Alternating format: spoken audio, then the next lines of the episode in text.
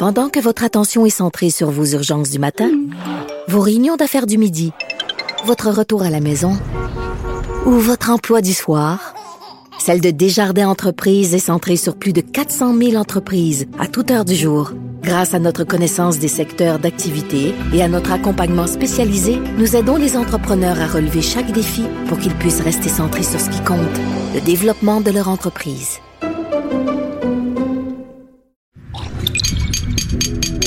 Cube Radio.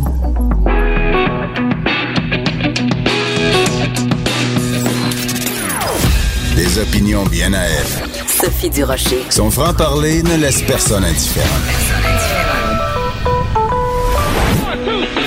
On n'est pas obligé d'être d'accord. Bonjour tout le monde, c'est Sophie Durocher en ce 13 février. Merci beaucoup d'écouter, on n'est pas obligé d'être d'accord. Le 13 février, c'est la veille de la Saint-Valentin. Et demain, je vais avoir un débat avec François Lambert et Madeleine Pilote, notre jeune novice chroniqueuse au journal. On va avoir un débat pour ou contre la Saint-Valentin. Moi, je suis contre. Je trouve que c'est une fête euh, superficielle, commerciale, inutile, euh, superfétatoire. Et euh, ben, mes invités eux, ben, François Lambert est tout à fait pour la Saint-Valentin et Madeleine Pilote a carrément fait une croix sur l'amour. Alors, ça risque d'être drôlement intéressant. Donc, je vous l'annonce dès aujourd'hui pour être sûre et certaine que vous soyez euh, à, l'écoute euh, demain et euh, aussi parce que j'aimerais que vous m'écriviez, vous, des arguments pour et des arguments contre et des témoignages. Vous, est-ce que la Saint-Valentin, pour vous, c'est un cauchemar ou c'est la plus belle journée de l'année? Vous m'écrivez à studio.cube.radio.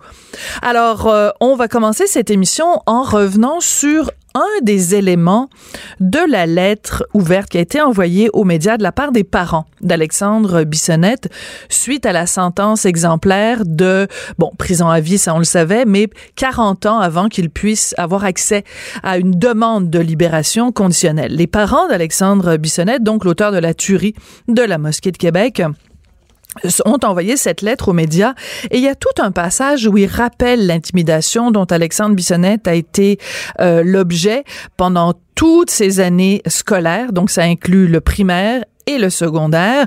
Et ils disent à quel point ça a eu des effets dévastateurs sur sa personnalité et ils lancent un appel à la société en disant est-ce qu'on peut collectivement essayer de régler ce problème-là, le problème de l'intimidation? Moi, ça m'a beaucoup interpellé cette histoire d'intimidation. J'ai voulu en parler avec Jasmin Roy, qui est président de la fondation Jasmin Roy Sophie Desmarais. Et Jasmin est au téléphone. Bonjour Jasmin, comment vas-tu? Ça va bien, toi, Sophie? Moi, ça va très bien. Écoute, Jasmin, quand euh, euh, pendant le procès d'Alexandre Bissonnette, il y a beaucoup d'épisodes de d'intimidation dans sa jeunesse qui sont sortis, qui, qui, ont été présentés euh, en preuve par la défense. Il y a des professeurs qui sont venus témoigner, dire à quel point euh, ce gars-là était euh, l'objet de de risées, de ridicule, de vraiment d'intimidation dans sa forme la plus féroce.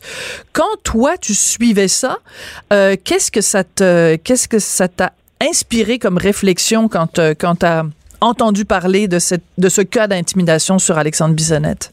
Ben, d'emblée, je pense que ça excuse pas le geste. Là. Ça, il faut pas non plus banaliser ce qui s'est passé. Euh, cela dit, euh, ça a été tellement bien documenté, euh, les répercussions de l'intimidation chez les jeunes, surtout en bas âge et à l'adolescence, ce qui, qui, éventuellement les, les, fait sombrer dans des problèmes de santé mentale importants. Oui. On se cachera pas non plus que du côté des États-Unis, il y a eu plusieurs tueries dans des écoles qui ont été commises par des victimes d'intimidation. Parce que y a, dans, quand on parle de victimes d'intimidation, il y a des victimes qui, comme moi, ont implosé, hein, qui, qui, qui, qui, vont pas bien, qui euh, qui veulent pas trop se défendre, euh, qui perdent leur repère, mais d'autres, à un moment donné, qui explosent hmm. et qui deviennent extrêmement violents, extrêmement dangereux. Et ce qui est difficile à ce moment-là, c'est de guérir le passé parce qu'on ne voit plus que le présent. Alors, c'est extrêmement difficile d'avoir de la, de la compassion, de l'empathie pour quelqu'un qui a commis des gestes qui, étaient irréparables, des gestes euh, euh, complètement inadéquats. Donc, c'est très difficile après ça de passer vers euh, un accompagnement. Je comprends. De la victime, parce que inconsciemment, probablement qu'intérieurement, il a été victime, il a sombré dans des problèmes de santé mentale, et par négligence à travers les années, les négligences du milieu éducatif. Voilà. On s'est retrouvé avec un résultat exceptionnel, parce que c'est quand même des cas rares. C'est ça. C'est-à-dire qu'en fait, si on peut faire un parallèle, si je peux me permettre, Jasmin, c'est une victime qui a fait des victimes.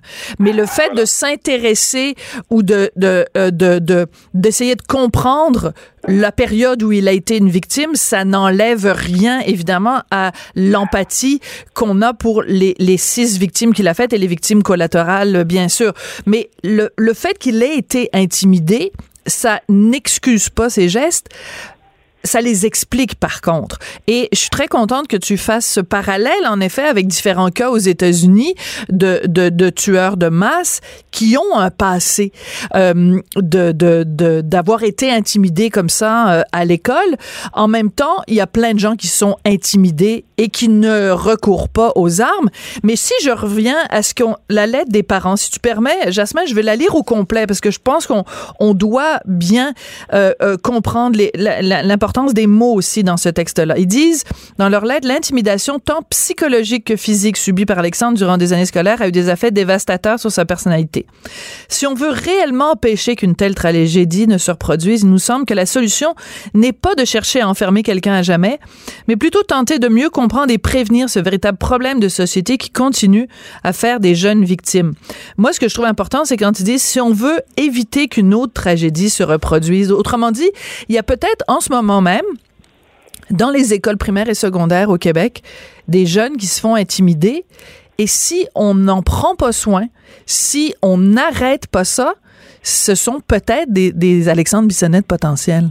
Oui, puis là, on est dans un cas extrême avec Alexandre, mais il y a, des jeunes. Moi, j'ai fait un documentaire à un moment donné à Canal Vie. On avait suivi le, jeune Isaac qui, lui, euh, euh, avait une mère toxicomane et s'est retrouvé dans un milieu, avait des problèmes relationnels, émotionnels. C'est un enfant pas sympathique. Les adultes voulaient pas trop s'en occuper. Et ensuite, euh, il se faisait intimider. Mais vu que c'était pas un enfant euh, agréable à cause de ses comportements, on mm. l'a négligé et à un moment donné, pour se défendre, il s'est mis à intimider et à mm. devenir parce que là, on, oublie aussi tous ces jeunes qui ont été intimidés et qui sont encore en milieu éducatif et qui et qui fait sur tout le monde parce que personne s'est occupé de leurs problèmes. Parce qu'à un moment donné, les gens, si tu les aides pas, ils vont se faire justice humaine eux-mêmes. Donc, c'est très dangereux aussi. Donc, oui, il y a des jeunes qui vont avoir des problèmes de santé mentale, qui vont vouloir se suicider, que mais il y en a qui passent à l'action, puis ils pensent que dans la société, pour prendre sa place, c'est de se battre. Ouais. Parce mais que personne les aide. Mais, mais je reviens à ce que, ce que les parents disent. Mm-hmm. Euh, comprendre mieux comprendre et mieux prévenir le problème ah, de ben société. Alors toi, c'est évidemment les deux grands axes sur lesquels toi tu travailles, donc ça doit te rejoindre.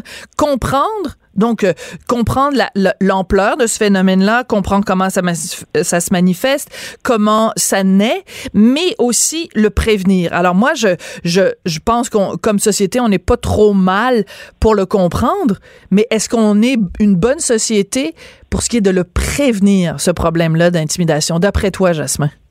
Ben, moi, je pense qu'il faut. On a beaucoup parlé de violence, d'intimidation, et de plus en plus, là, nous, ce qu'on dit, c'est qu'il faut travailler sur le développement des compétences émotionnelles et relationnelles des enfants en milieu éducatif, là, des scènes de émotionnelles et relationnelles à l'école.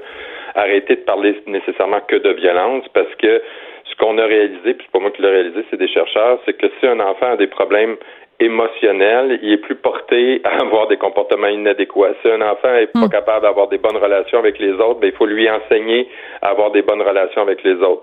Ce que la science aussi nous a dit, c'est que la punition euh, pratiquée seule, ça, ça servait presque à rien, puis ça peut même envenimer le problème. Donc, il faut surtout avoir des mesures éducatives vers les bons comportements, renforcer les bons comportements, avoir de la gestion émotionnelle, parce que il y a beaucoup d'enfants qui ont des des comportements inadéquats par rapport à des problèmes de gestion de colère, euh, de tristesse, euh, ou plutôt qu'ils vivent une émotion, ils font sur les autres ou euh, mm. ils veulent plus rien savoir des autres. Même dans le sport, hein, hier on a, on a entendu parler qu'on voulait avoir plus de de, présence euh, pour euh, dans les écoles pour euh, les récréations. Ben, j'allais t'amener là-dessus. J'allais t'amener là-dessus la récréation parce que bon, on a entendu des représentants syndicaux dire ah mais là ça va être compliqué parce que tu sais Gilles Royer nous en parlait hier. Euh, José Scalabrini qui dit ah ben là ça va être compliqué parce que là il faut que les, les profs ils seront pas en classe en train de s'occuper des certains étudiants. Il va falloir qu'ils soient dehors en train de surveiller les élèves. Mais tu sais si on est rendu qu'on est obligé comme société de négocier d'avoir une récréation le matin puis une récréation l'après-midi, alors que toutes les études montrent à quel point c'est euh, euh, bénéfique pour la concentration, puis aussi pour sortir le méchant. Ben non, ben de toute façon, les enfants ont besoin de bouger. Ben là. moi, dans mon temps, il y en avait des récréations l'après-midi. Ben dans mon temps aussi. Bon. fait que, on est vieux. Mais, euh, ben là, parle pour toi, Jasmin Roy. je sais pas pourquoi ils les ont enlevés, mais euh, oui, je suis d'accord avec ça, mais le problème, moi, j'ai été dans une école l'année passée euh, sur la rive nord, euh, la côte nord, euh, voyons, pas la côte nord, niaiseux, euh, à Montréal-Nord. Ouais. Puis, euh, puis ils voulaient faire bouger plus les jeunes, donc ils ont mis en place des équipes de soccer. OK. Parfait. Puis il dit, on n'a jamais autant géré de problèmes relationnels que depuis hein? qu'on a mis ça en place. Pourquoi? Parce que on n'apprend pas les bonnes relations dans le sport. Donc, tu as des hmm. mauvais perdants, tu as des gens qui veulent pas avoir tel jeune dans leur équipe parce qu'ils le trouvent pas assez bon, tu as des jeunes qui veulent pas être avec des filles parce que les filles sont pas assez bonnes selon eux. Donc, tu, tu là, y a, oui, le sport à l'école, j'ai pas de problème avec ça, mais il faut qu'il y ait un volet émotionnel et relationnel parce que tu peux pas juste dire bouger. Faut que tu leur dises, ben, on va bouger, mais dans le respect de l'autre, on va bouger aussi dans la gestion de nos émotions parce que dans le sport, oui, il y a des gagnants, il y a des perdants, mais tu n'es pas obligé de, de rire de ceux qui perdent, tu n'es pas obligé de, de, de, de, de, pogner les nerfs si tu perds. Il y a une façon de gérer ça. Là. Oui, mais euh, je veux revenir un tout petit peu en arrière, Jasmin, parce que au tout début, tu nous as parlé euh, du fait que, bon, il y y a le phénomène de l'intimidation, mais il y a tous les gens tout autour. Il y a, dans certains cas, c'est d'autres élèves, d'autres euh, d'autres écoliers, mais dans d'autres cas, c'est les professeurs, le personnel de soutien, la direction qui voient ou qui, à qui on rapporte des cas d'intimidation et qui ne font... même euh, à dire même les commissions scolaires. Oui, à qui on rapporte ces faits-là, ces gestes-là et qui ne font rien. Et dans le cas d'Alexandre Bissonnette, ça a été le cas. Je, je reviens à euh, quand il y a eu le procès. À un moment donné, euh, attendez, c'était une enseignante à la retraite qui avait enseigné à Bissonnette en secondaire 2 et 4. Elle dit, après les événements, qu'elle se couchait le soir et que son cœur battait dans son cerveau parce que euh, elle se disait, après tout ce qu'Alexandre a enduré, je me disais que je ne peux pas me taire. J'aurais dû, j'aurais dû, j'aurais dû. Trois fois, elle a dit, j'aurais dû intervenir davantage. Je pense qu'il y a comme un message qui, même encore aujourd'hui en 2019, ne se rend pas. On ne peut pas respecter la loi du silence en ce qui concerne l'intimidation. Comment ça se fait que les administrations, parce que les parents d'Alexandre Bissonnette l'ont dit à toutes les étapes, ils sont allés voir les directions scolaires pour dire notre fils se fait harceler et les gens n'ont rien fait. Oui, je ne sais pas si les gens ont rien fait. Euh, c'est sûr qu'il y a eu un changement là, dans les dix dernières années, mais même pas dix. oui, mais est-ce que c'est suffisant, Jasmin? Non, c'est pas suffisant encore. Euh, on voit des améliorations, c'est certain, mais maintenant, il faut aller plus loin. Il faut travailler sur des mesures éducatives. Il faut vraiment euh, faut intégrer les apprentissages socio-émotionnels dans le curriculum des écoles. Et ça, ça a été démontré parce que de toute façon, les compétences du 21e siècle, selon l'OCDE puis euh, l'UNESCO, ce sont les compétences émotionnelles et relationnelles. Puis si tu n'es pas capable, euh, puis ça, ça veut aussi apprendre aux, jeunes à débattre, à partager des idées qui qui sont pas les leurs, euh, sans nécessairement dénigrer l'autre de façon personnelle. Ça fait partie des apprentissages socio-émotionnels. Donc, tant et aussi longtemps qu'on on mettra pas les curriculums des écoles euh, cette, cette volonté-là, mais quoique le ministère est beaucoup est beaucoup axé vers ça maintenant, mais il faut faut renforcer, il faut il faut former aussi.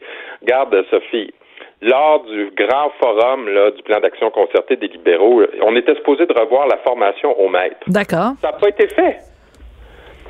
Je pense que depuis de, mémoire, je pense que depuis 2006, on n'a pas revu hmm. la formation au maître. Puis la recherche nous a dit que 80% des enseignants n'ont pas de formation initiale pour contrer la violence et l'intimidation à l'école. Mais en même temps, c'était dans le plan d'action concerté. Ça n'a pas été fait. OK, mais je vais faire l'avocat du diable, OK, deux secondes. Euh, Quand tu es un prof, euh, je comprends que, bon, dans, pour des raisons syndicales et tout ça, il faut que tu aies des formations, puis des trucs et des machins et tout ça. Mais en toi puis moi, il y a aussi le gros bon sens, là. Je veux dire, est-ce que tu as vraiment besoin de, de, de, de, faire un stage de trois semaines pour savoir comment euh, gérer une chicane en deux, euh, en deux élèves dans une cour d'école?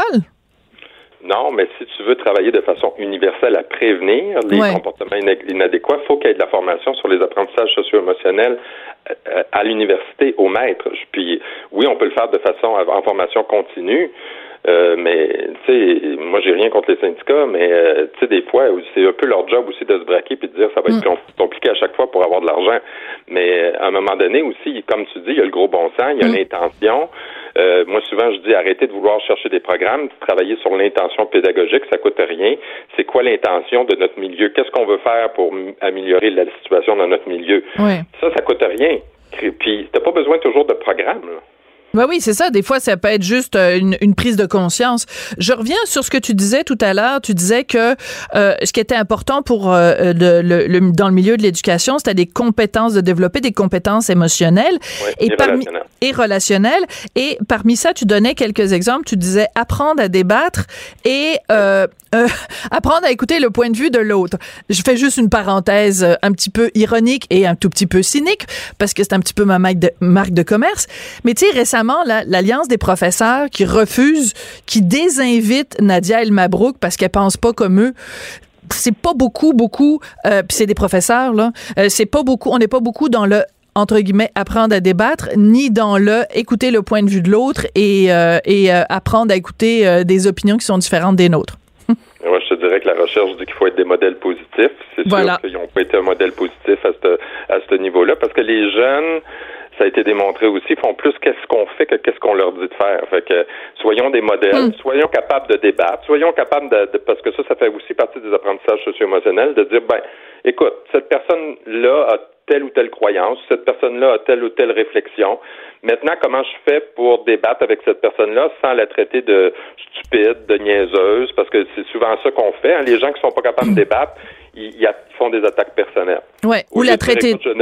Ouais, au lieu de dire je ne partage pas tes idées. Ouais. Et ça, ça crée des conflits dans les écoles, ça crée des conflits, euh, ça peut aller jusqu'à l'intimidation. Donc, c'est important de leur apprendre ça aussi. Ouais.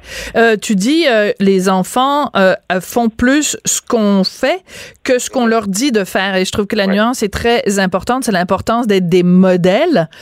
En même temps, quand tu regardes certains parents se comporter, la rage au volant, se lancer des insultes sur sur Twitter, sur Facebook.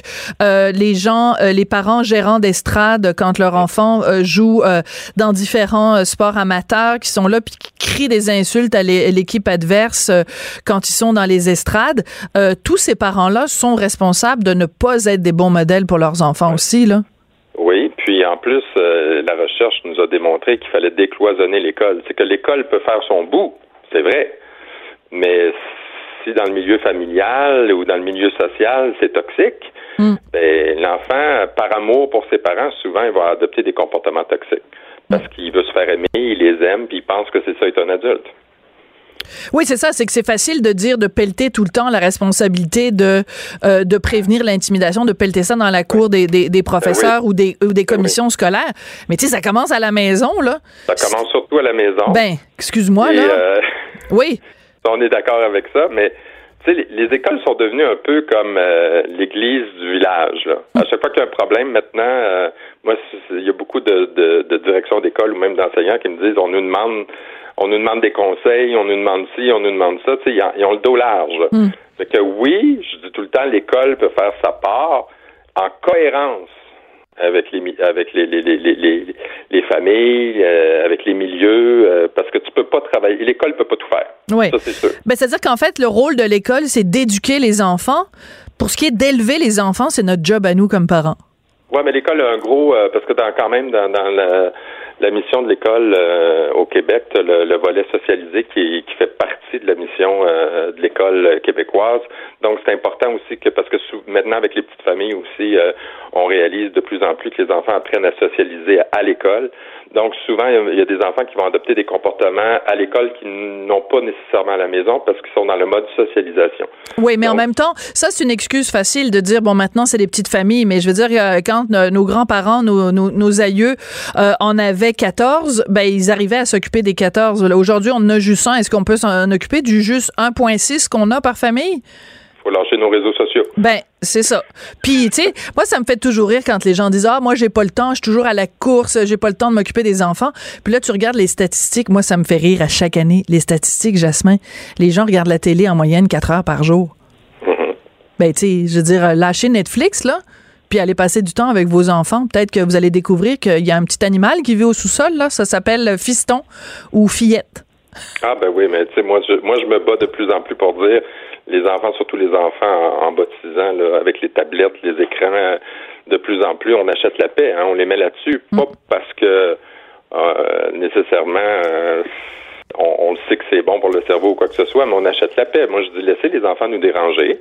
Nous autres, on les dérangeait, nos parents, des fois puis on n'était pas sur la télé, euh, puis mettez des règles. Euh, moi, quand j'étais jeune, la télévision, je pouvais pas l'écouter en venant de l'école. Euh, tu sais, les gens, les enfants se sentent aimés quand il y a des règles, quand il y a un encadrement. Pas d'encadrement, ils, ils, se sentent pas bien. Donc, il faut les encadrer. Euh, Jasmin, est-ce que des fois, il y a des gens qui t'écoutent parler puis qui te disent de qu'est-ce que tu connais là-dedans, Jasmin, t'as pas d'enfant? Est-ce que il y a des gens qui te disent ça? Est-ce que ça t'insulte? C'est arrivé une fois. Oui. Mais euh, non, pas vraiment. Euh, puis écoute, ils ont le droit d'avoir leur opinion. Mais tu sais, moi, je suis pas un PhD, euh, je suis pas un grand spécialiste, mais j'ai lu beaucoup. Oui. C'est comme toi, tu es journaliste. Je veux dire, tu peux. Ben non, tu pas, fait une maîtrise dans chacun des sujets, c'est ça. ça. Bon, c'est ça. Fait que tu t'informes. Mais tu sais, j'ai participé à plusieurs journées d'études dans les universités parce que justement, je me sens une responsabilité de dire les bonnes choses puis pas de dire les choses non plus qui vont plaire à tout le monde. C'est de dire les, les, vraies choses, où on en est rendu. Euh, puis j'essaie toujours de bien représenter les gens euh, qui souffrent, parce que je sais qu'il y en a qui souffrent encore. Donc mm. oui, d'être un peu plus virulent quand il faut être virulent, puis d'être un peu plus euh, un peu plus doux quand vient le temps de dire ben il faut trouver des solutions. Ouais. Ben écoute, c'est toujours un plaisir de te parler, Jasmin. Continue euh, ton combat, ton euh, ton cheval de bataille euh, pour prévenir l'intimidation. Merci beaucoup d'être venu nous parler aujourd'hui. Ça me fait plaisir. À la prochaine. On n'est pas obligé d'être d'accord. Pour nous rejoindre en studio. Studio à commercial cube.radio. Appelez ou textez. 187 cube radio. 1877 827 2346. S'il y a un sujet qui est intéressant quand on s'intéresse au phénomène de société, c'est celui du choc des générations. C'est vraiment, on parle de génération à peu près à tous les, les 25 ans. Donc, de confronter nos idées, nos comportements à ceux de la génération qui nous précède et à la génération qui s'en vient. Alors moi, par exemple, je suis coincée entre le, le, les idées, les valeurs de, de mes parents et de mon fils qui grandit.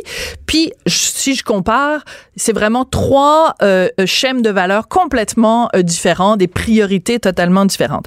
Alors c'est parce que justement, je trouve passionnant cette idée de choc des générations que j'adore dans le journal de Montréal, journal de Québec, le choc des générations entre Philippe Léger et son papa Jean-Marc Léger.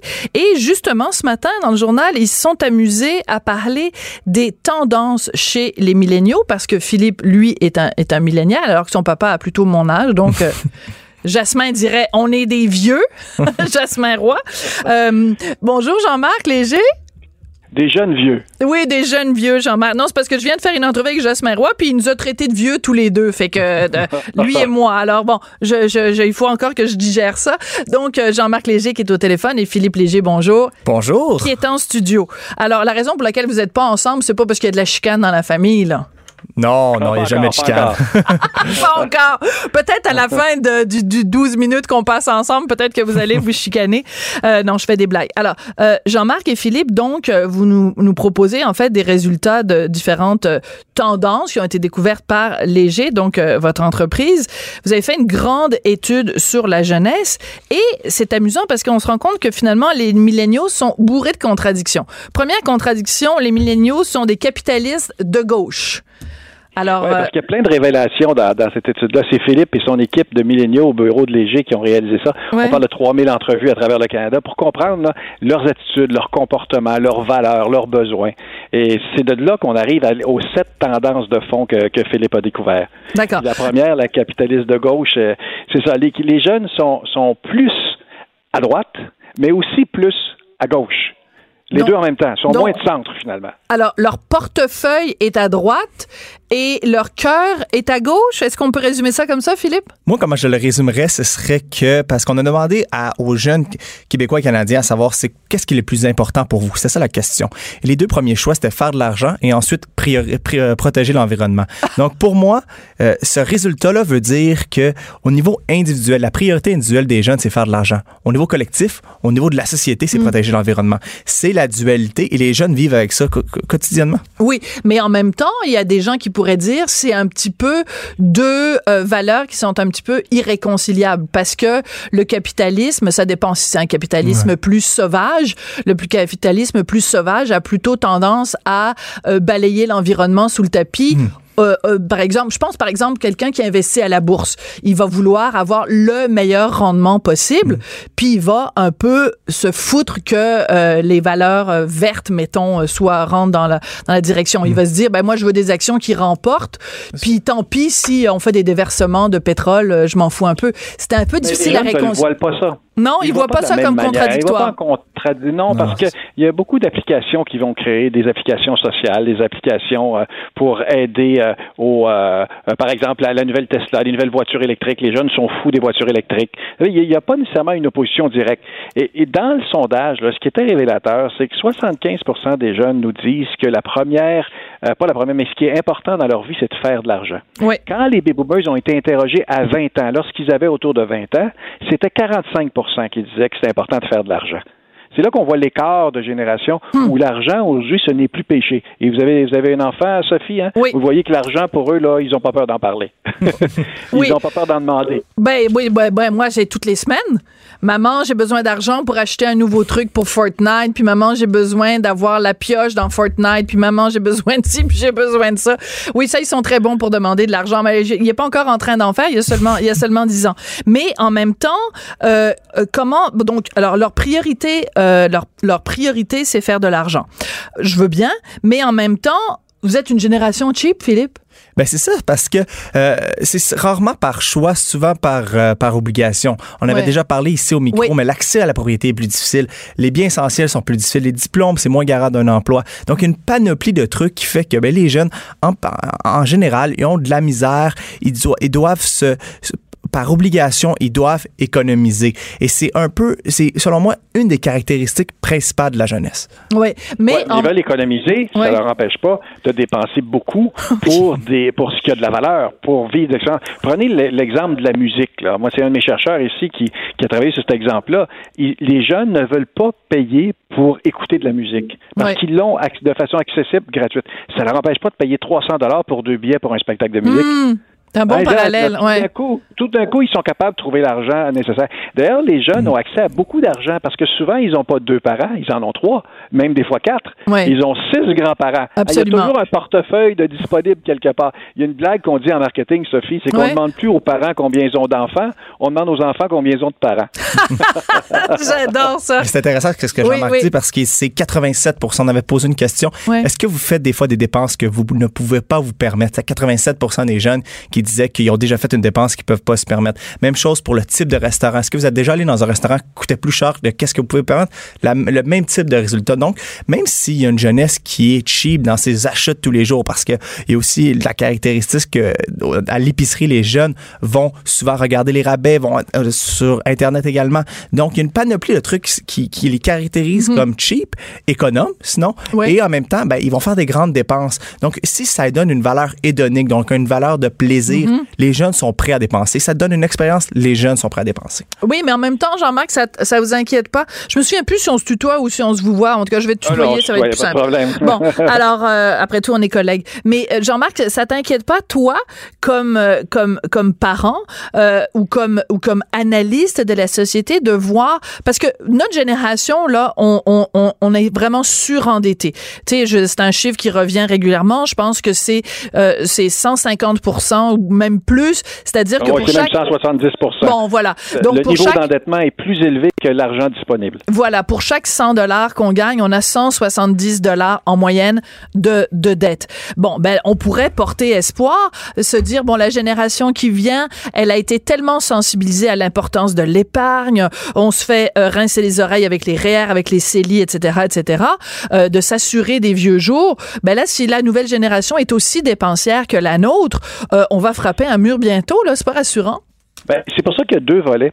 C'est qu'ils ne voient pas la consommation de la même manière que nous. Ils vont consommer, mais la paire de lunettes, au lieu d'aller euh, chez New Look euh, acheter la paire de lunettes chez Cap ou autre, là, puis de prendre la, paire de lunettes qui est, qui est, la plus disponible, ils vont sur Internet. Ils en trouvent une qui est fabriquée quelque part en Chine. Hmm. Ils payent 40 dollars puis se font venir par Amazon. Hmm. Ceux qui ont des enfants comprennent ce que je dis parce que les vêtements viennent par Amazon, les hmm. bidules qui s'achètent viennent par Et là, du coup, ils se font livrer à la maison? Mais eux, ils sont tellement habiles, les jeunes, qu'ils réussissent à aller chercher des prix qui sont peu élevés pour ce qui n'a pas de valeur, pour tout ce qui est utilitaire. D'accord. Alors qu'à l'inverse, quand ils veulent quelque chose qui a, une émotion derrière, là, ils sont prêts à payer le prix. Parce que euh, un week-end un week-end dans le Nord en faisant du canot, là, ça, ça vaut cher. Là, ils sont prêts à dépenser. c'est une génération qui est les deux en même temps, et cheap et dépensière. D'accord. Je, je m'excuse, j'ouvre une parenthèse, Philippe, euh, deux secondes, c'est que tu nous parles d'Amazon. Euh, un petit peu plus tard dans l'émission, on va parler avec Pierre Couture. C'est lui qui a sorti cette histoire là de Amazon qui qui a des ententes secrètes avec Hydro-Québec. Alors si ça vous intéresse le dossier Amazon, restez là parce que après l'entrevue avec Philippe et Jean-Marc, on va parler à Pierre Couture. Je ferme ma parenthèse sur Amazon. Philippe. Il y avait une autre question qui était extrêmement intéressante dans le questionnaire qu'on a posé aux jeunes Canadiens. Un tiers des jeunes disent que l'épargne est un combat perdu. Donc, ce sont des jeunes en 18 et 36 ans. Environ, les milléniaux, c'est de la génération de 18 et 36 ans. Déjà dans leur vie, ils se disent que l'épargne est un combat perdu. Mais, mais c'est un constat qu'ils font ou simplement ils se disent... C'est un constat qu'on leur demande si dans leur vie, ils vont épargner. Eux, ils se disent probablement que jamais. D'accord, mais c'est aussi parce que, excuse-moi, corrige-moi si je me trompe, Jean-Marc, mais c'est aussi beaucoup la génération de, bon, nous, on, on, est de la génération où on est plus, on se dit, bon, on veut nos vieux jours et tout ça, parce qu'on veut en léguer à nos enfants. Alors que la génération qui s'en vient, c'est la génération die broke, puis c'est la génération euh, que ça donne de mettre de l'argent dans mes REER. De toute façon, euh, je veux dire, euh, je vais arrêter de travailler à mon nez, puis je vais vivre beaucoup plus simplement. Il y a aussi toute cette, cette approche-là qui est différente, non? Oui, mais à 20 ans, on pense pas beaucoup à ces REER. non. C'est C'est pour ça que les sont pas... Même nous, quand on avait 20 ans. Oui. Mais même nous, quand... Il devrait, c'est sûr que c'était financièrement, mais même nous, quand donc, on, avait, on était jeunes, on pensait plus à vivre l'instant présent. Non, pas moi. Moi, j'ai commencé à, à, contribuer à mon REER, j'avais 21 ans. Ben, ce que vous dites, c'est que ce qu'on dit aujourd'hui, dans le fond, c'est que c'est les jeunes sont différents. Il y a plusieurs générations à l'intérieur. Il y a des jeunes qui sont à droite, d'autres à gauche, mais globalement, les jeunes aujourd'hui, ils vivent le moment présent. C'est-à-dire que l'avenir ne, les importe pas. Eux autres, c'est qu'est-ce que je peux aller chez le maximum pour vivre des émotions au moment présent. Mais tout ce qu'on dit, ça, ça crée un stress parce que le stress financier est important. Le trois quarts des jeunes vivent un stress financier, alors que plus tu vieillis, moins tu as le stress financier, contrairement à ce qu'on pense. Peut-être mm. parce qu'on a plus d'habitude, là. Et ça, ça crée une des tendances la plus dangereuse dans, chez, les, chez les jeunes, parce que s'il y a des choses positives, mais négatives, c'est la dépression. Oui, et ça, j'avoue que ça m'a fait vraiment un énorme pincement au cœur. Alors, euh, euh, donc la majorité des jeunes, là je lis euh, votre votre texte, la majorité des jeunes vivent des périodes d'anxiété et le quart ont déjà vécu une dépression et les deux tiers sont inquiets face à l'avenir. Donc on parle à la fois d'hédonisme, de profiter de la vie, puis en même temps ta génération, Philippe, est, est, est tristounette. C'est sûr que c'est une génération qui est très anxieuse, très stressée, euh, ou que le taux de dépression est extrêmement élevé. Là, dans le sondage, c'est 26 des jeunes qui avouent avoir déjà fait une, dépression. Mais c'est quoi? C'est que vous passez votre temps sur Instagram à vous comparer à quelqu'un qui est plus mince, plus riche, qui est en vacances en Grèce, ben, pendant que vous, vous êtes ici, les deux pieds dans la neige? Il y a essentiellement deux raisons, à mon sens. Premièrement, il y a la précarité financière. Quand on a une mauvaise santé financière, c'est prouvé, on a des, une santé mentale qui est un peu plus fragile. La deuxième, c'est essentiellement, je crois, les médias sociaux. Il y a quelque chose dans les médias sociaux qu'on n'arrive pas encore à évaluer jusqu'à mm. présent. C'est tellement nouveau qu'on n'arrive pas à, premièrement, à être protégé, mm-hmm. à avoir les réflexes pour se protéger et être exposé quotidiennement mm. au, meilleur des autres. Ça donne une génération d'anxieux, ça donne une génération qui, se, qui a besoin de reconnaissance mm. parce que le besoin de reconnaissance, c'est propre aussi aux jeunes en 18 et 35 ans environ.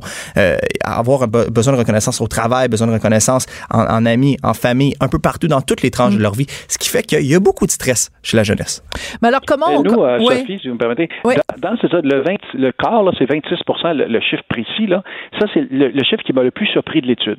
Autrement dit, il y, a les, il y a des parents qui nous écoutent, là. Un enfant sur quatre a vécu une dépression. C'est énorme. C'est énorme, ça. C'est énorme. C'est la pression. Et mm. ça, c'est nouveau. C'est la tendance globale. Et, quand on a regardé des études qui s'est faites sur, euh, sur le sujet, euh, on, s'est aperçu que c'est à partir de 13 ans les premiers symptômes mm. euh, arrivent de la dépression ou de l'anxiété. Si vous avez des enfants, là, c'est à partir de 13 ans où ça sort. Quand on est jeune, les gens vivent, vivent leur, leur jeunesse, là, mais la majorité, c'est ça commence à 13 ans, à, à 15 ans, à 18 ans. Il faut suivre ces jeunes, ces, mm. jeunes hommes. oui, ils sont beaux. Oui, ils sont fins. Oui, ils sont ambitieux. Oui, mm. ils sont plus éduqués. Oui, ils ont plus, ils ont accès à plus d'argent. Mais en même temps, ça fait que c'est des gens qui ont peur de l'échec, qui ont peur de manquer leur coup, puis ils trouvent pas leur place dans la société. Puis ça crée des êtres qui sont anxieux. Oui, des, des, des, êtres fragiles, mais, mais c'est important ce que tu dis, Jean-Marc. Mais il y a peut-être, puis là on sort évidemment des statistiques, puis du marketing, puis des sondages, puis tout ça, puis on, on, on parle plus avec notre cœur.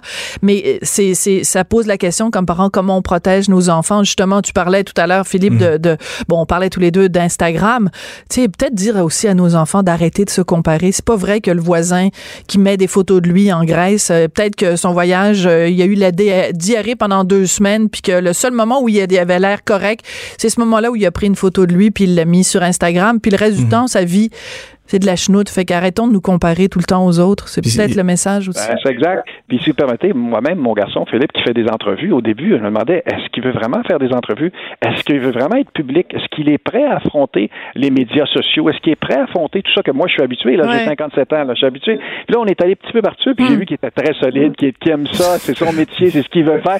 Mais, mais au départ, tu dis, il faut faire attention, il faut, faut pas non plus risquer. Mais l'enfant, quand il est heureux, là, c'est l'inverse. Il faut, il faut lui permettre de s'épanouir. Absolument mais c'est vrai qu'on veut protéger nos enfants. Puis les médias sociaux sont tellement méchants euh, aujourd'hui, c'est pas toujours évident. Ben quelle discussion passionnante. Fait qu'on refera ça dans un choc des générations radio parce que ben j'aime ça. Puis en plus, euh, t'as fait des compliments à ton fils, fait que là il rougit, Jean-Marc. il rougit un petit peu. Moi, je suis fier de mes garçons. J'ai deux garçons, un qui est un réalisateur, l'autre qui s'en va en journaliste. Philippe s'en va en journaliste. Qu'est-ce que tu veux? Hein, C'est sur ça. Nous, ma firme au départ s'appelait Léger et Léger. C'était mon père et moi. Là, il y a peut-être la suite qui s'en vient. Ah, ben là, ben ça, ben, en tout cas, si Philippe s'en va en journalisme, il va me voler ma job ou voler la job de mon mari. Fait qu'on va, on va lui laisser le temps un petit peu de, de finir ses études avant de se lancer dans ce domaine. Dieu sait que c'est un domaine d'avenir. Merci beaucoup à vous deux. Ça a été un plaisir. Donc, Jean-Marc et Philippe Léger. Donc, Philippe qui est blogueur au Journal de Montréal, Journal de Québec et Jean-Marc Léger qui est président de la firme de sondage Léger. Tout le monde a droit à son opinion. Elle requestionne, elle analyse, elle propose des solutions. De 14 à 15, Sophie Durocher. On n'est pas obligé d'être d'accord. Alors tout à l'heure, avec le père et le fils euh, léger, on parlait euh, de la génération des milléniaux. Ici, il y a une génération qui utilise beaucoup les services d'une entreprise comme Amazon. C'est bien celle-là. Par contre, euh, mon collègue Pierre Couture, dans le journal de ce matin, nous apprend que ce géant américain a passé, nous en a passé une petite vite, des ententes secrètes entre Amazon et Hydro-Québec. Pierre, bonjour. Bonjour. Je ris, mais c'est pas drôle. Euh, quand on voit euh, les tarifs extrêmement avantageux que Amazon a réussi à obtenir pour euh, son futur centre des données à Varennes, on se dit qu'il y a beaucoup de, choses qui se passent dans notre dos, dans des dans des portes derrière des portes closes. C'est pas c'est pas très rassurant, Pierre. Écoutez, c'est la façon de faire d'Amazon. Amazon est reconnue partout où elle où elle a des centres de données, des centres de, de, de pour stocker des informations clés sur ses clients et d'autres clients parce qu'ils ont beaucoup de contrats aussi en, en sous-traitance. Là, bon, c'est, la façon de faire. Tout est tenu secret, des clauses de confidentialité, et on essaie de jouer cette carte-là. Euh, du côté de, quand même, vous avez vu l'article ce matin, on est, on est capable, on a quand même réussi à décortiquer là. On a réussi à comprendre un peu comment ça fonctionne. Il y a quand même des, euh, les tarifs régis par la régie de l'énergie là pour les centres de données, donc on peut comprendre que ils vont quand même avoir des tarifs très très bas par rapport à ce qu'ils peuvent payer euh, dans d'autres euh, localités, d'autres juridictions en Amérique du Nord et dans le reste du monde. Les tarifs d'Hydro-Québec sont très concurrentiels actuellement. Par contre, on n'a pas, euh, on n'est pas capable de savoir la quantité possible de, de, quantité de, d'électricité qu'ils auront besoin pour faire rouler leur centre de données. Parce que là, il y a une première phase. On parle d'une première phase à 81 millions. Mais il y aurait deux autres phases subséquentes. Donc, euh, c'est beaucoup, beaucoup d'investissement, mais c'est beaucoup d'électricité aussi. D'accord. Alors normalement, Pierre, euh, si on fait vraiment euh, économie 101, la raison pour laquelle euh, une société d'État comme Hydro-Québec donne des tarifs concurrentiels à une entreprise, c'est parce que nous, on en retire collectivement des bénéfices. C'est-à-dire, on déroule le tapis rouge pour Amazon pour qu'ils viennent s'installer ici plutôt qu'ailleurs, parce que ça crée de l'emploi, parce qu'il y a des retombées économiques, parce que, parce que, parce que. Dans ce cas-ci, il y a très très peu de création d'emplois. Donc, on, se demande un peu quel est l'avantage comparatif pour nous de dérouler le tapis rouge comme ça pour Amazon. Mais le, problème, euh, au niveau des emplois, encore là, Amazon ne veut pas parler. On nous dit que ça pourrait être jusqu'à 3,5 emplois par mégawatt. Donc, pour un centre de données euh, de quoi de 30 mégawatts, on parle peut-être de 90 emplois. Nous, on parlait plus de 50 emplois parce que c'est à peu près la moyenne euh, de leur centre de données là, qui de, de, ce qui se trame comme information qu'on peut euh, peut avoir. Mais effectivement, l'autre problème qu'on a, c'est qu'on a tellement demandé, notamment que les éoliennes, hein, on, a demandé à Hydro-Québec d'acheter de l'électricité, d'acheter de, d'électricité à des producteurs privés, d'électricité qu'elles n'avaient pas besoin. Et actuellement, on déverse de l'eau des barrages. Alors là, on est pris un peu avec cette électricité-là, et là, il faut la refiler à quelqu'un. Et là, on nous dit qu'en en, y allant de cette façon-là, ben, ça permet au moins d'éviter des, des, des des déversements d'eau, mais voyez-vous, c'est encore de la mauvaise planification. Ben oui, parce que euh, des, des, on a trop, puis là, on va la vendre à un géant américain à rabais, puis on n'en retirera pas grand-chose. C'est c'est un peu la quadrature du cercle, là, c'est un peu absurde.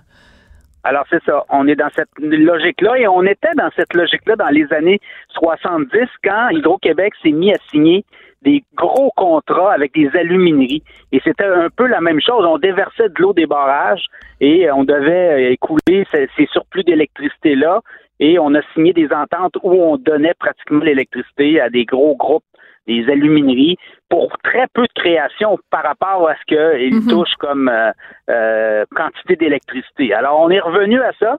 Est-ce que euh, on va avoir plus de transparence?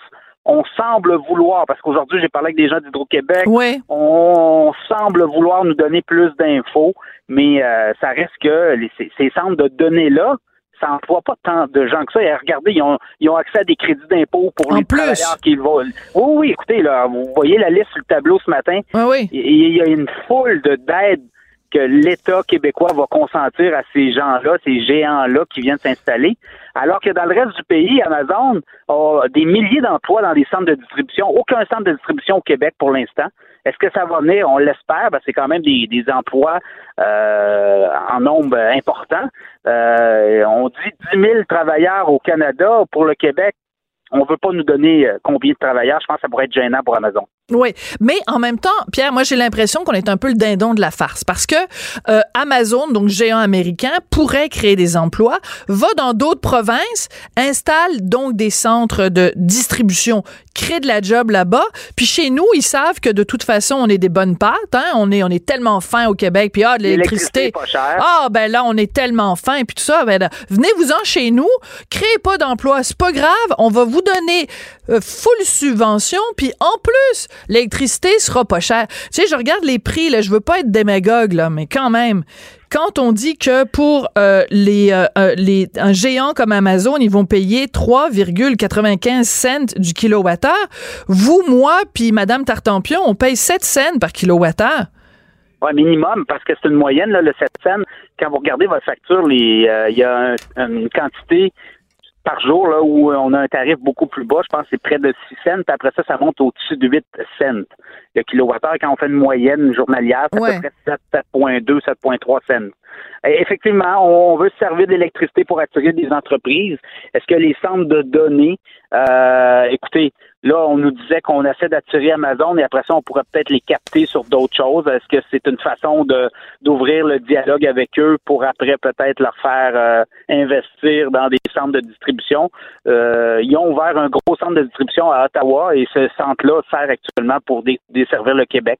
Est-ce que le Québec aurait pu se servir d'un levier ben pour dire, écoutez, euh, oui, on va vous donner de l'électricité pas chère, mais éventuellement ouvrir un, centre, un gros centre de distribution euh, au Québec pour desservir la province de Québec. Ben oui, être euh, exigé un peu un quid pro quo là, tu sais, je veux dire de dire ben OK, on vous la donne pas cher, mais en échange, venez vous installer chez nous puis engager notre monde là parce que sinon, j'ai l'impression que tu sais une, une bonne transaction en affaires, c'est quand c'est une situation gagnant-gagnant.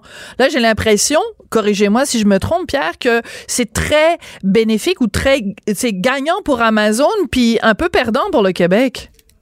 Ben, Hydro-Québec dit qu'il va faire un petit peu d'argent avec ça euh, parce que son, eux disent qu'ils paient euh, leur euh, au niveau du parc, là, le parc hydro-québécois, là, le, la production totale, on nous dit qu'ils payent autour de 2 cents, 2 cents et demi la production totale, donc en la revendant à 3,97 euh, 3, 9, 5 cents et peut-être éventuellement parce que ça c'est pour les premières années. Après ça, ça pourrait remonter autour de 4,5 euh, 4,7 cents le kilowattheure. On pourrait euh, aller chercher une marge de profit là, mais encore, les nouveaux approvisionnements euh, coûtent cher. La Romaine 4 euh, qui va rentrer en service l'an prochain coûte plus de 7 ou 8 cents à produire le kilowattheure. on achète de l'éolien à 12 cents actuellement, 11 cents, 12 cents. Alors, il y a, des, aberrations là, dans toute cette, euh, euh, cette, façon de gérer les, les, surplus d'électricité. Écoutez, je suis pas dirigeante d'entreprise, puis j'ai pas un, PhD en finance, on est d'accord, mais quand produire de l'électricité à 12 cents de l'heure ou à 8 cents de l'heure, puis la revendre 4 cents, il y a quelque chose qui marche pas là-dedans, Pierre. Euh, juste avant de se quitter, Alexandre Taillefer, on sait que bon, après la déconfiture, c'est un euphémisme de Théo, il a dit, ben moi, j'aimerais, j'ai un autre projet, j'aimerais ça faire un Amazon québécois pour concurrencer Amazon. Pensez-vous qu'Alexandre Taillefer, s'il fait en effet un Amazon québécois, il va avoir des tarifs concurrentiels de la part d'Hydro-Québec? Écoutez, euh, le bar est peut-être ouvert. Le bar est peut-être ouvert. J'ai, je sais pas si et parce que la division d'Amazon dans les centres de données, c'est la division la plus rentable d'Amazon actuellement. Amazon l'an dernier, c'est 233 milliards de revenus et 10 milliards de profit net. Ces gens-là ont beaucoup de fric là. Et là, ils font chanter un peu tout le monde. Comment tu me donnes, combien tu veux. Euh, ils l'ont, on l'a vu hein, avec le nouveau siège social. Ils mm. ont fait chanter aux ben oui. 200 villes. Et, euh, Qui ont soumissionné, Il y a la Virginie et New York. New York, il y a beaucoup, beaucoup d'opposition actuellement à New York. On dit qu'on a beaucoup trop à faire de subventions et euh, ça pourrait faire avorter cette entente-là. Là. Beaucoup, beaucoup, beaucoup de grogne actuellement à New York. Alors, ce qu'on entend sur les subventions, les aides financières publiques, euh, ici, ben, on l'entend aussi partout où Amazon essaie de s'installer. Hein. Ça fait pas l'affaire de beaucoup, beaucoup, beaucoup de gens là, actuellement. Oui, Pierre, euh, on va se quitter là-dessus. On va se quitter là-dessus parce que un, ça, ça se termine et deux, ben votre ligne est vraiment pas bonne. Je pense que Hydro-Québec, euh, ils sont, ils sont pas contents avec vous. Fait que je sais pas si votre téléphone est branché sur le, le réseau électrique, mais ça, ça, ça va pas bien. Je vous entends plus, je vous perds. Merci beaucoup, Pierre Couture. On n'est pas obligé d'être d'accord mais on peut en parler. De 14 à 15. Sophie Durocher. On n'est pas obligé d'être d'accord. Cube Radio. Alors, si jamais vous êtes déprimé, euh, j'ai une solution pour vous. Ça s'appelle la solution UCAM. Il y a toujours quelque chose dans les nouvelles qui concernent l'UCAM qui nous amène le sourire. Tu sais, c'est toujours des, des patentes qui viennent de on sait pas trop d'où, mais en fait, en général, ça vient de la gauche, là. C'est pas mal champ gauche, même, des fois. Mais il y a toujours une petite nouvelle qui vient de l'UCAM pour nous faire sourire. Alors, euh, la nouvelle aujourd'hui concernant l'UCAM, c'est euh, le journal étudiant, le Montréal Campus, euh, qui décide que finalement, à partir de maintenant, le masculin ne l'emporte plus sur le féminin. Donc, on n'ira plus, les enseignants, on va dire, la communauté enseignante pour pouvoir, pas pouvoir, tu sais, il n'y a pas juste des profs, alors il faut pouvoir tenir compte des hommes et des femmes. Mais c'est pas juste de ça, on va aussi tenir compte des non-binaires. Parce qu'on en connaît plein, plein, plein de personnes qui sont non-binaires. Moi, ça se bouscule à la porte, là, des gens qui sont non-binaires. J'en connais des centaines et des centaines. Alors, pour parler des gens qui sont non-binaires, on va dire il, I-2-L-E, et yel. Donc, vous êtes ni une fille ni un garçon, ou vous êtes une fille un lundi puis un garçon le mardi. Il, deux L -E et Yel. C'est drôle quand même. Excusez-moi, je pourrais au moins dire que j'ai vécu jusqu'à l'âge de 53 ans pour connaître le jour où le il et le elle n'existent plus. Les gens, c'est quoi ça? C'est une affaire de 2000. En 2019, c'est il et yel. Cube Radio.